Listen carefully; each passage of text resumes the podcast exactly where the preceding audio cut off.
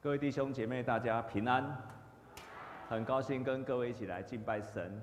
我要特别邀请我们当中第一次、第二次在我们当中一起敬拜神的弟兄姐妹，我请他站起来，我们用最热烈的掌声来欢迎他们。第一次或第二次，啊，感谢神！第一次或第二次的哈。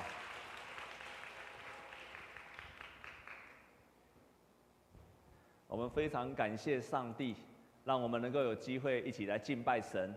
那我们跟左边、右边的跟他说：“祝福你，一切都越来越好。”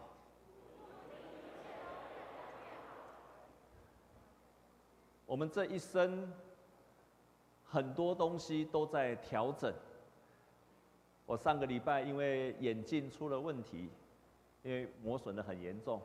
我印象很深刻的，就是当我发现我近视的时候，哦，这个是不是太大声了？一直嗡嗡作响，你们会觉得很大声吗？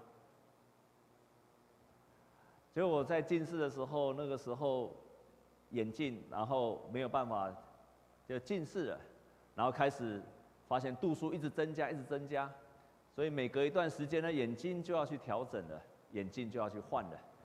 那后来换到一个地步之后呢，就不再换了，因为就非常非常的稳定。我印象太深刻了，我第一次后来发现我看眼看东西又看不太清楚的时候，我以为我度数又增加了。那后来去问人家啊，原来开始老花了。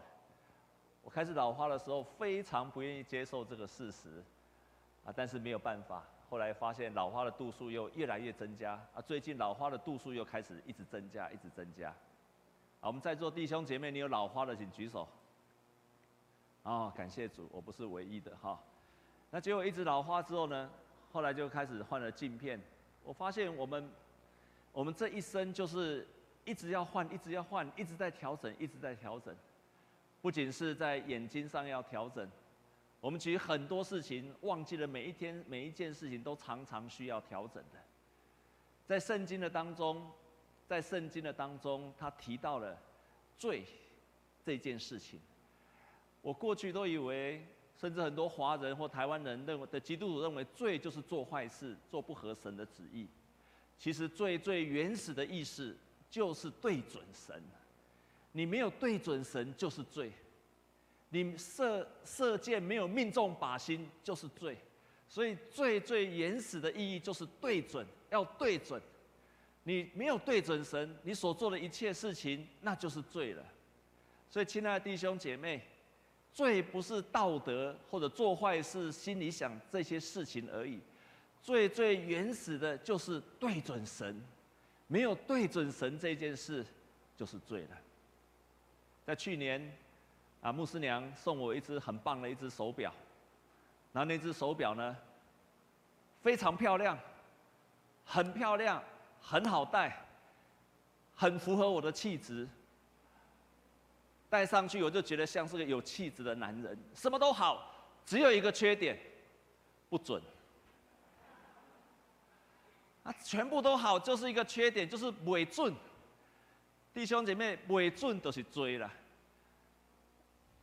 诗班，你要记住哦，你们唱歌哦，不管穿得多漂亮，化妆得多漂亮，唱多漂亮的歌，多好听的歌，我告诉你，只要不准，就是罪。所以唱不准就是罪，这样懂吗？哦，敬拜团也是，唱不准就是罪。如果照圣经的定义，其实我后来发现这个定义非常的好，因为原来没有命中照着上帝的那个方向去对准的时候，那个就是罪。所以我们的人生在很多的方面都是在调整，包括什么？不是只有行为道德，包括你的工作，你的工作是不是神所喜悦的方向？还有包括你的婚姻也是一样。你婚姻完了之后，你有生孩子，你的生孩子是不是照着神的所期待的方向去对准去养育？还有不止包，包括你的金金钱观，有些学生在读书，你读书的目标是不是对准了神？还有不止这个样子，你的交友是不是对准了神？你希望交往的对象，你是不是以神为中心？我后来才发现，这个对准这件事情是涵盖的。基督徒的全方位的生活方面都在学习对准神，而且那个对准不会只有一次，而是你的人生在不同的阶段，面对到不同的状态下，都在学习不断的对准神。牧师娘送我的那个手表，它有一个最大的特色，就是每天一定快五分钟。那有时候快五分钟，快三分钟，有时候快三分钟，快五分钟。所以每次手表拿起来，第一件事情就是要再对准一下，现在几点了？每天都在对准。我后来发现，其实我们的人生就像是一只常常失去准确性的手表，每天都需要调整的，每天都需要调整的，就像是这个不准的手表一样。在今天我们所读的圣经节里面，是一个老摩西，他的人生已经到了一百二十岁，他已经要结束他的人生了。在一百二十岁的时候，他要结束人生。这个时候，上帝要求他到摩押地的地方，再一次的跟现在的以色列人要一起立约，因为上一代的以色列人，上一辈的以色列人，四十年的当中，他们已经都在旷野，大部分都死在旷野了。在那个时候，上帝给他们立了一个在西乃山有立了一个约，但是那一辈的人都死光了，都留在旷野了。第二代开始了，第二代他们面对到的生命是不一样。他们准备要进入到迦南地，他们的考验不一样。上一代的考验是在旷野当中非常辛苦，他们最大的考验就是抱怨。可是，在新的一代，他们面对要进入到一个新的世代，上帝要赐福给他们了，要给他们一个应许之地的牛奶与蜜之地，要在他们的眼前展开了。这个时候，他们面对到一个新的挑战，就是丰盛带来的诱惑。在丰盛之后，会不会离开神？于是摩西跟他们重新立了约，在这个约的当中，他们重新要面对神，而且要遵守这个约。在今天这个约的当中，上帝要给他们祝福，在这个祝福当中，至少有六件事情。他说：如果你遵守这个约定，上帝要祝福你，你的名超乎万民之上。然后呢，你出也蒙福。入眼蒙福。面对仇敌的攻击，神会为你征战，会打击他们。你手所办的事情都会顺利。你所生的，还有你所养的那些牲畜，你地上所种的那些生产都绰绰有余。还有，你会居上不居下，作首不作尾。上帝给他六件很大很大的祝福，所以成为一个基督徒应该居首不居尾，坐上不坐下的，也就是基督徒应该在一群的人群当中会慢慢的居首不居尾的，神给他们的祝福。但是接下来，却也有很多很多的咒诅跟处罚，这个大概分成四大类。第一个就是你的财物会受损，你会遇到天灾。还有疾病，你会遇到肉体的病痛，还有你心灵会不安，包括现在所谓的武汉肺炎，也是在它里面的咒诅的当中，包括我们现在的人类二十世纪以来的黑死病、忧郁症，上帝也是把它放在那个心灵不安的当中。他说：“只要你遵守这些，你会有这些祝福；若是你没有遵守这些，你反而会带来了咒诅，还有上帝的处罚。”在《生命记》短短的三十八章的当中，圣经的当中一共出现了四十七次要遵守。他不断的老摩西一再吩咐他的这些子孙说：“你要遵守，你要遵守，你要遵守，你就是要遵守。”可见遵守这件事情就是在调整他们。你要照着上帝的话这样去遵守，不断的调整，不断的调整，不断的调整。因为摩西已经看见了，在下一代。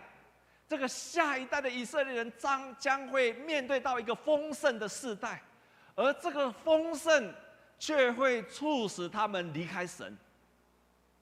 你可能不太相信，很多人来到神的面前，以为我要上帝解决我人生的问题，以为希望上帝帮助我获得祝福。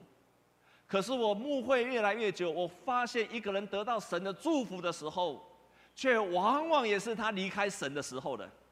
你不要不相信这句话，好几次很多人来找我为他祷告，他睡不着，请我为他祷告。当我为他祷告完了之后，为他祝福祷告，哎，祷告完了之后，他回去之后就睡得很好，但是这个人就不见了。我看过太多的人这样子的，也好几次我们为他祷告，希望他能够考上什么学校。我们真的迫切他，他就考上那个学校了。弟兄姐妹，他也考上那个学校的时候，这个人就不见了。为他的工作祝福，他得到祝福，这个人也不见了。后来哦，每次人家找我祷告的时候，我心里嘴巴，我是当牧师，我要当为他祷告。我都为他上帝让他睡着，让他睡。我为他嘴巴这样讲，可是我心里说：上帝啊，不要让他睡着，让他再多受苦一点，直到他回转向神。然后我为人家考试、工作祷告的时候，我心里在祷告的时候，其实我心里才开始说：神啊，神啊，祝福他，祝福他。可是我心里都说：神啊，不要祝福他，因为他会离开你。你让他，你让他多受苦一点，直到他完全的降服在你为的面前为止。很多人不明白这个奥秘。你丰盛的时候，你会离开神，这就是摩西跟他的下一代的的告诫。所以他在《生命记》三十一章二十节讲得非常的清楚。他说：“因为我将他们领进我向他们列祖起誓那应许的牛奶与蜜之地之后，他们在那里吃得饱足，身体肥胖，就必偏向别神。当他们吃得饱。”他们得到这个祝福之后，他们就必偏向别神，他们会离开神。摩西在临死之前就已经预言了这些事情会在这一代的以色列人的身上发生。他们会藐视我，而且背弃我所立的约。圣经不得了了，他已经明明的告诫我们，我们会遇到这些事情。所以，我们这一生。遇到困难的时候，在调整向着神。我们这一生面对到丰盛的时候，你蒙福的时候，你也在调整向着神，一生都在调整，就像那个坏掉的手表一样，你每一天都在对时，每天都在调整。在圣经当中有一个人，他是一生都在调整向神的，这个人就是亚伯拉罕。亚伯拉罕，他至少人生有四大调整。他第一个调整。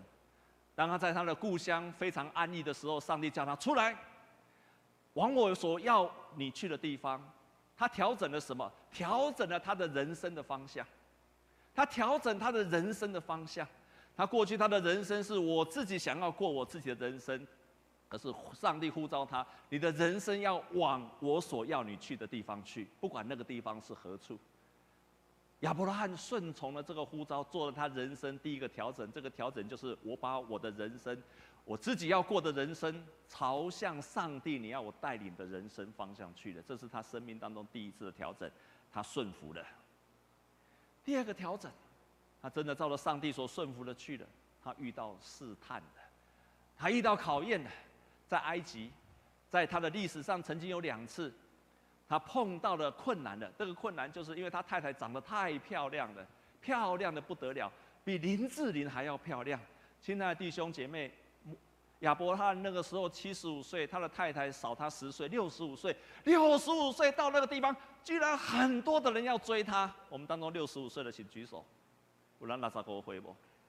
有没有人六十五岁？我们当中大概我年纪是稍长的。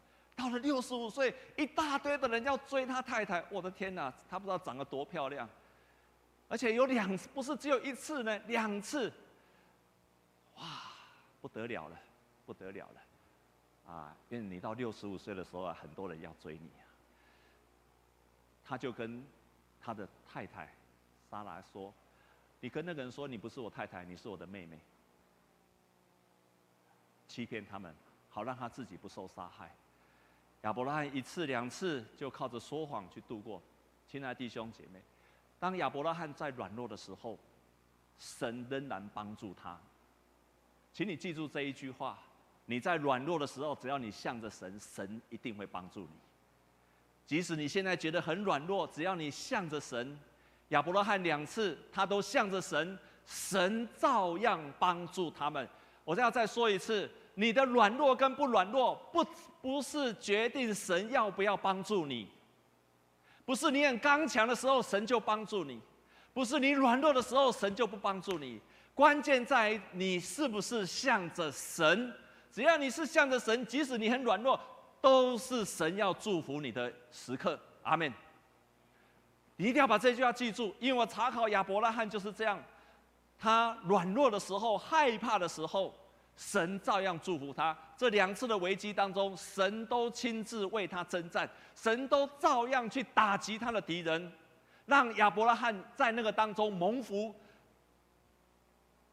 可见亚伯拉罕的软弱，并没有决定神不帮助他。你一定要记住这件事情。很多人软弱的时候就离开了神，说啊，神不帮助我，错了。最近，我跟一个姐妹在赖上在跟她分享。这个姐妹大概在三四年前遇到了她很困难的问事情，人生她已经信主了，她那个时候已经到中山教会，她遇到感情的问题。她这样子形容，她说：“我经历到了人生的低到不行的低谷，人生第一次感觉到心痛，对生命感到绝望。亲近神的当中，即使我去亲近神，也觉得是在低谷当中。我第一次体会到什么叫做行尸走肉。我坐也哭，站也哭，连走路也都在哭。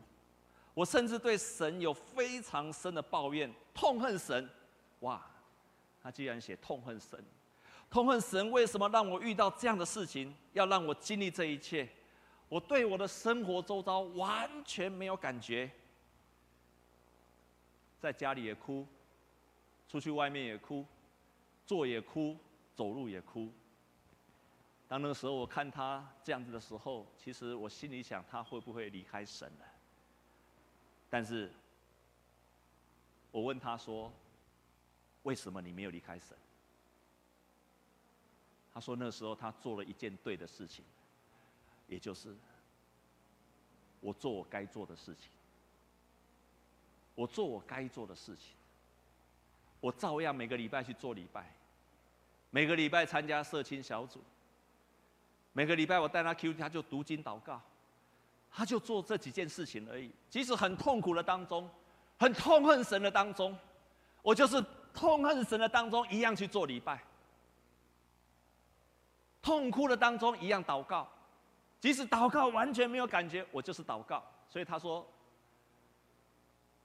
他后来的结论就是，在我最软弱的时候，我做我该做的事情，神就会做他会做的事。我们跟左边、右边的这样讲，好不好？你就做你该做的事吧。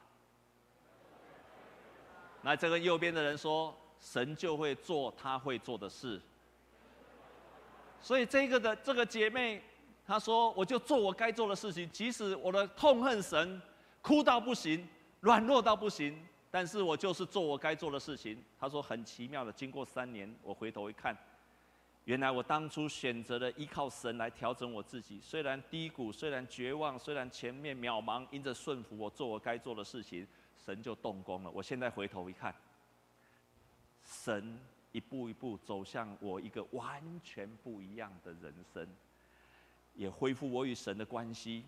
我后来发现，现在的我是最，现在的我是上帝为我预备最适合我的我。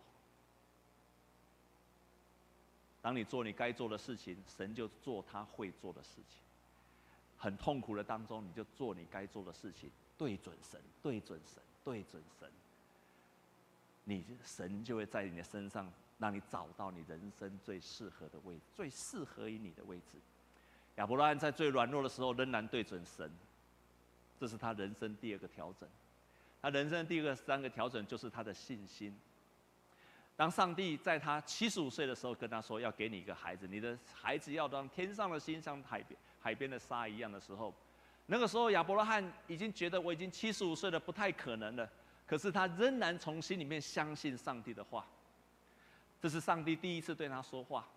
当上帝第二次对他说话的时候，他的人生已经来到九十九岁了。这样经过几年了？二十四年。当第二次上帝跟他说话的时候，说再一次跟他说同样的话，说有一天在你的身，你会你会有个孩子出来了，你的。子孙会像天上的星，像海边的沙。上帝再一次跟他讲同样的话的时候，亚伯拉罕俯伏在地上。圣经记载说，他就心里偷笑。我九十九岁的人，怎么可能还有生孩子？我的太太已经九十岁的人，她怎么她的月经已经停了，她怎么可能生孩子？弟兄姐妹，你看到了没有？她匍匐在地上，但是心里在偷笑。兄弟啊，你卖公生球啊！神啊，不要开玩笑了！我这么老了，不要开老人家的玩笑了。那五颗灵弟兄姐妹，他其实是二十四年把他的信心完全磨损掉了。亚伯拉罕不是从头到尾都有信心的人。二十四年的当中，把他的信心都磨损掉了。同一年当中，另外一个使者又跑来找亚伯拉罕，他再一次跟亚伯拉罕说：“你真的会从他的，你会从你的太太莎拉的身上会生出一个孩子出来。明年这个时候，你就会生一个孩子。这个时候，换莎拉在心里面偷笑，偷笑，偷笑，意思就是说：神啊，你是神，我不敢对抗你，可是我心里根本。”不相信你所你所说的话，我不能否定上帝所说的话。我说我根本不相信。二十四年把他的信心都磨光了。亲爱的弟兄姐妹，不要当这样的亚伯拉罕，不要当这样的亚伯拉罕。你既然到了教会，也成了基督徒，读了圣经，就相信神的祝福会发生在我身上。很难，可是你可以相信，亚伯拉罕他的人生就是第三次。调整的对准神就是他的信心，事实上他的信心没有完完全调整过来，直到他一百岁的时候，上帝赐给他杀以撒，在那一刻他完全的相信了，他的信心完全被恢复起来了。我们的信心有不同的程度，有小信，有粗信，可是到了他一百岁的时候，他才开始有了完全而且又坚固的信心。这是他人生第三次的调整。他的孩子出生了，以撒出生了，他的人生一辈子的盼望，盼望了二十五年的事情，终于发生了，终于成就了，一切都 come true。我的目标，我的人生的最想要都得到了。请问有没有试探跟试炼，就不用调整了吗？你以为当你人生所要的都达到了，这一切所要的，你就不需要调整了吗？错错错！这个时候，上帝给他。下了一个最难、人生最大的调整跟挑战，把你的儿子以撒献给我吧，把你的儿子以撒献给我吧，这是他人生最难的调整。弟兄姐妹们，这个以撒不是上帝所应许要给他的吗？上帝，你这样再这样做，你不是一个不诚实的上帝吗？上帝，你不是自己打自己的嘴吗？我不明白上帝你的旨意到底是什么，可是。他并没有一下就把他儿子一杀杀掉就去献祭，他没有办法这样做，他就一步一步的上山去，到摩利亚山上去。到那个山上去的时候，他一边走一边的上山去，他一直在调整他自己。耶和华会预备，耶和华会预备，弟兄姐妹，为什么神要给他这个调整？神给他这个调整，给他这个考验，不是自打嘴巴吗？如果这个孩子死掉了，我的可能子孙像天天上的星、地上的沙吗？不可能啊！上帝，你不是自相矛盾吗？我们的人生就是太多自相矛盾的。可是，在那个时候，可能也是你在调整神的。你觉得你的人生很美满，怎么会发生这样的事情？要失去一切人生的最爱啊！人生的最爱。有一本书叫做《山寨版的上帝》。这个作者叫做 Timothy Keller，这个 Keller 牧师他这样说：“他说，如果不是上帝介入，难保亚伯拉罕不会爱儿子胜过世上的一切。到那日，他的儿子绝对会成为他的偶像崇拜。”这个 Keller 牧师就说：“若不是上帝的介入，有一天以撒就变成了亚伯拉罕神。”偶像并不是跨一条插口底下来摆，叫做偶像。偶像只要你把它当做比神更重要，当做你人生的第一位，超过神的一切，它可能是你的太太，可能是你的儿女，可能是你的财富，可能是你的名声、你的地位。当这一切你把它放在上帝的上面的时候，它就是你生命的偶像。上帝为了保护亚伯拉罕，不要把他的儿子变成了他的偶像，然后告诉他说：“把他献给我吧。”亚伯拉罕那时候做了一个重大的决定，把他的儿子献给上帝。神，你是我生命中的第一位。Timothy Keller 他这样说：除非亚伯拉罕愿意把神放在第一位，否则以撒就不会是一个安全的礼物。他的意思是说，如果你把你最爱的当做最爱，超过神的时候，那些东西都会变质，包括你最爱的儿女。两个礼拜前，我们教会办了亲子讲座，有一个慧珍师母到我们当中，你没有来参加，真的太可惜了，太可惜了。他来，站在一个基督教信仰的基础跟圣经的基础，教导我们如何成为一个称职的父母亲。当然，他是针对比较小的孩子。他提出两个挑战，是最冲击我们现代的父母的。第一个挑战，第一个挑战，他就问大家：你们认为可不可以责打孩子？会使拍囡仔不？你们觉得可以吗？你认为不可？啊，我认为可以的，请举手。真的吗？你不要一边举手一边心里又窃笑。你就可以打孩子？打到几岁？他认为要责打孩子，但是不是随便打，而是叫起钢拍，嘛不是叫三顿拍。他说你要跟责打，要跟他和好。他讲了很多的方法，不是随便打，真的是照圣经的原则在教导。当他讲到第二件事情，挑战了几乎所有的父母亲。在我们过去的教导的当中，常常父亲、母亲都扮黑白脸。常常妈妈是黑脸，爸爸是白脸。以前是妈妈是黑脸，现在妈妈是白脸。现在时空已经对调了，因为现在的姐妹都比较强悍，弟兄都比较软弱，所以现在都改变了，都妈妈变成黑脸啊，弟兄都变成白脸。所以大家认为在家庭里面黑白脸是正常的。这个牧师提出一个挑战说：不是的，父母亲要一致，不可以有黑白脸，双方的步骤方式都要一致。父母亲自己要先去协调，照着圣经所说的，父母的关系远大于孩子的跟孩子的关系。因为你如果把孩子当做你生命当中最大的一位的时候，你不敢责打他，你不敢管教他，那太用力了，你心又会疼；不教，他又开始变坏了。很多的父母亲到最后就是教孩子，好要讲理讲理讲理讲理讲理讲理，跟他讲理讲到最后，孩子哪会听你的讲理？讲到最后，父母亲自己生气了，就开始打孩子或骂孩子了。话语的伤害带来了比肉体的伤害更大的伤害。所以我们这一生都在调整，向着神。亚伯拉罕的调整就是他愿意把上帝放在以撒的前面，神仍然是他生命当中的首位。以撒。再怎么爱他，不是他的首位。弟兄姐妹，你的生命当中需要调整的是什么？可能是你对儿女的爱，可能是你的财务的观念，可能你现在追寻的是我们在很多社经，可能需要有个男女朋友，你会觉得最重要的。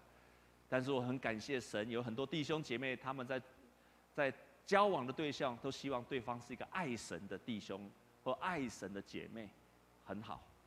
把它放在你生命当中的顺位的第一位，神就必会祝福你。在今天所读的圣经也提醒了我们，神不仅仅是咒诅、处罚，神也会带来祝福，神也会带来祝福。几个礼拜前，我有机会去办了一场告别式，啊，他刚好是一个叫做李春生长老，你们大概没有听过这个人。他叫做李春生长老的子孙，那我就开始，因为我以前听过这个人，不太有机会认识他，于是我就开始研究了这个李春生，我才吓了一跳，原来这个人曾经是一个基督徒，而且他曾经是台北的首富之一，全台北排第二名的富富有的商人，然后我还看见了这个人的一生，原来李春生他是在福建厦门出生的。一八三八年，他的父亲就是一个渡船斗准呐，帮人家渡船的船夫而已，所以家里非常的穷。他从小就是到沿街叫卖糖果的。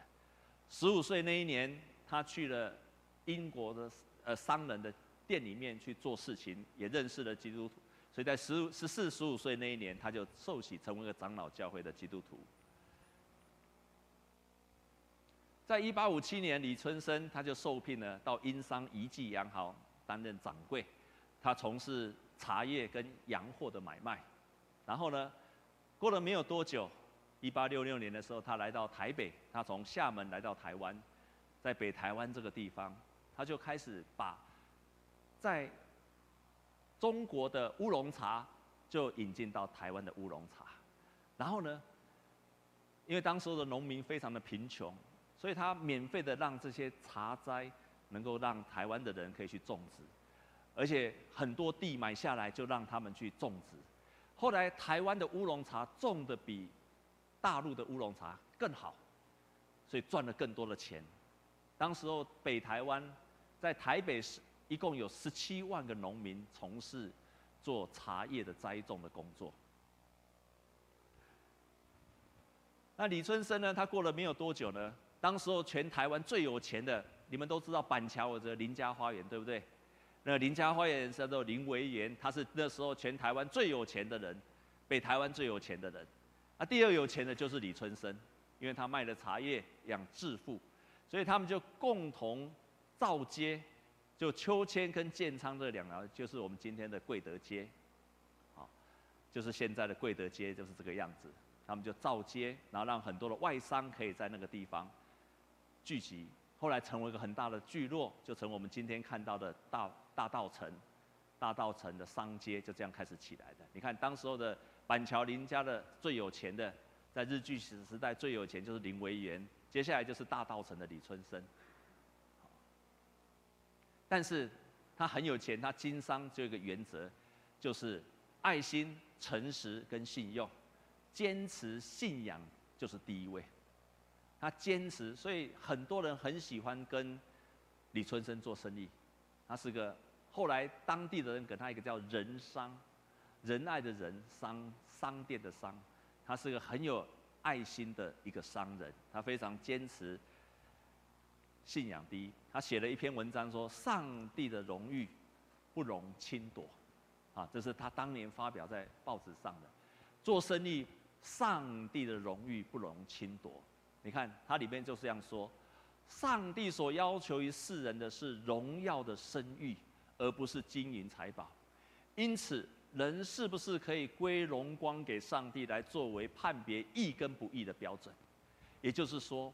不是你多会赚钱，上帝所喜悦的，而是你是不是可以荣耀上帝，这才是上帝所喜悦的。你就要叹息，上帝不看在眼里，可是你赚钱可以荣耀上帝，这是神所喜悦的，这是神所喜悦的。你在职场工作做了多好多高的职位，神不看重这一切的，但是神看重你在职场是不是可以荣耀神，这是神所看重的。然后不止这样，他的钱财很多地方就是去做热心公益，做了很多的公共工程，包括刘铭传在台台湾的期间做了铁路，还有台北城的建造，还有大稻城的建造，还有铁路、煤矿等等，到处他都捐款。曾经在教会公报把他整理的，他这一生所捐献的钱全部把它列出来了，都是用在赈灾、救济、捐校，还有建礼拜堂。有一次，马街到他的家里去住。他曾经到板桥林家花园去住，去住的时候住了一天就逃走了。他说他们家虽然很有钱，可是好像把人关在里面，需要好多的警卫来守护他们的财产。于是他隔天就搬到李春生的家里去，因为他看见李春生家里根本不需要守卫，大家都对他很好。他说这个才是一个真正的一个好的基督徒应该要这样子。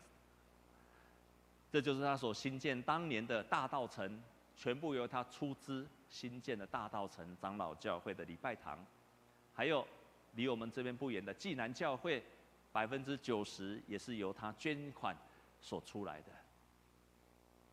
他这一生不只是一个商人，他被号称台湾第一位思想家。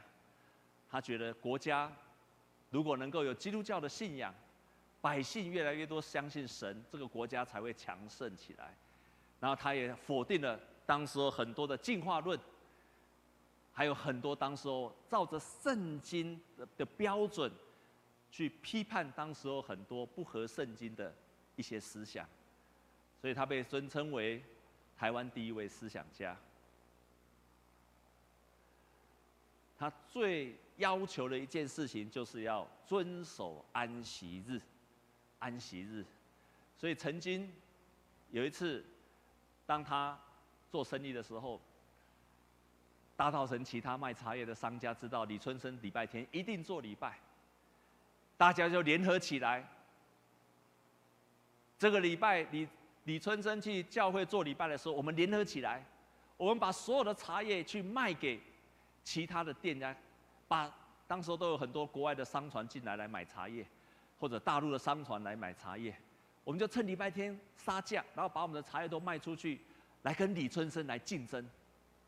李春生知道这个消息，照样礼拜天去敬拜神，守安息日。到礼拜一，他当然所有的货都已经被人家买光了，也没有船只来收购茶叶了。没有想到过几天之后，来了一个更大的船队来。来的时候来到大稻城，大稻城所有的茶叶，其他商家的茶叶都卖光了，只剩下李春生的茶叶。于是李春生就用最合理的价钱就卖出去。他来，他为主做见证说：神没有让我任何的损失，所以他遵守神的安息日，调整他自己。这是一个宣教师叫甘维廉，他最后给一个李春生的一个评价，他这样说。我相信阿春啊，是上帝所隐藏许多属于他自己的人当中的一位。他即使在异教徒的当中，始终以合乎基督教训的生活方式来和邻人相处，因此连敌人也对他保持敬意。你遵照神的旨意而活，神会祝福你，连你的敌人都会尊敬你。连你的敌人都会对你保持敬意，所以李春生有名的不是他会做生意赚很多的钱，而是他一生调整向着神，他的生活、为人处事，他所赚的钱，他守安息日，他的人生全方位都对准神，神没有亏待他。愿你的一生也在全方位的对准神。我们成为一个对准神的儿女，蒙他的祝福。我们同心来祷告。主，我们感谢你，谢谢你教导我们，谢谢你成为我们生命的目标跟方向。好，让我们一生可以对准你，感谢你，赞美你。主来帮助我们弟兄姐妹也可以如此而行。让我们这一生都可以对准你，让我们这一生都活在你的旨意的当中，永不回头，永远不回头。求你祝福我们每一个弟兄姐妹，帮助我们，帮助我们。有时候调整很困难，可是我们愿意这样做。奉耶稣基督的名祷告，阿门。